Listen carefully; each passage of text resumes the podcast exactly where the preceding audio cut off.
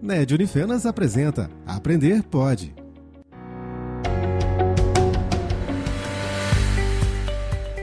Olá, caro ouvinte! O curso de Pedagogia da Unifenas preparou para você uma série intitulada O Mundo Real da Leitura e da Escrita Desafios e Possibilidades.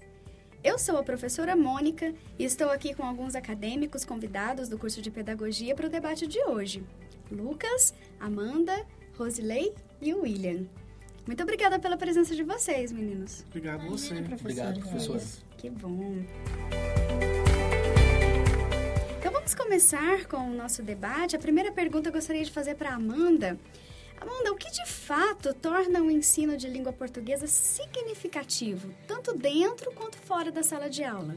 Bom, professora, para o ensino ser significativo, é necessário o desenvolvimento de habilidades em situações reais, como, por exemplo, a elaboração de uma receita ou de uma lista de compras.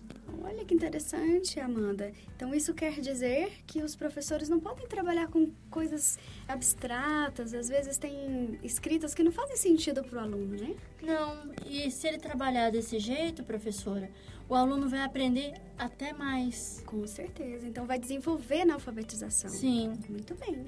Lucas, o professor exerce o papel principal na sala de aula e sua opinião está acima dos demais? Bom, professora, a valorização da opinião do aluno é primordial. Segundo os parâmetros curriculares nacionais, seria essencial valorizar a opinião dos alunos. Por isso, o professor não está acima dos alunos, mas trabalha como mediador entre o aluno e o conhecimento.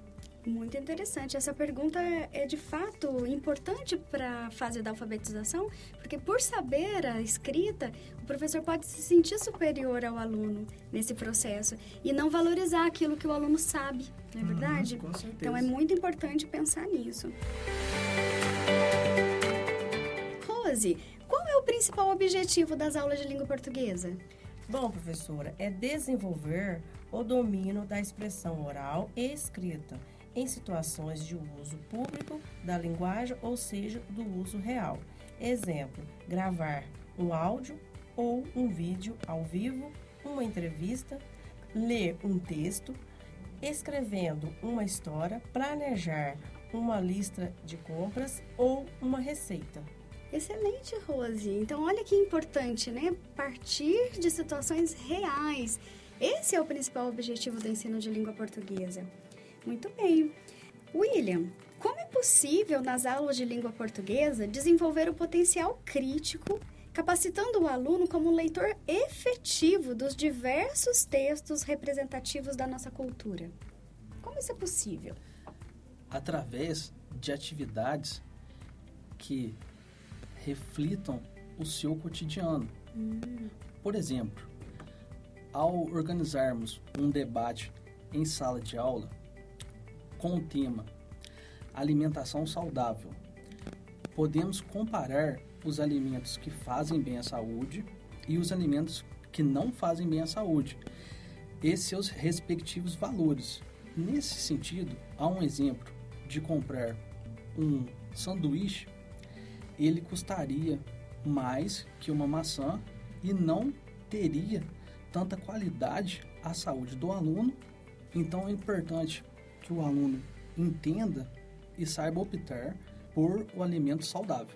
Olha que interessante. Então, através de debates assim, feitos nas aulas de língua portuguesa, nós podemos desenvolver esse potencial crítico do aluno. Com certeza. Excelente, William. Muito obrigada, viu? Muito obrigada a todos vocês pela participação em nosso debate.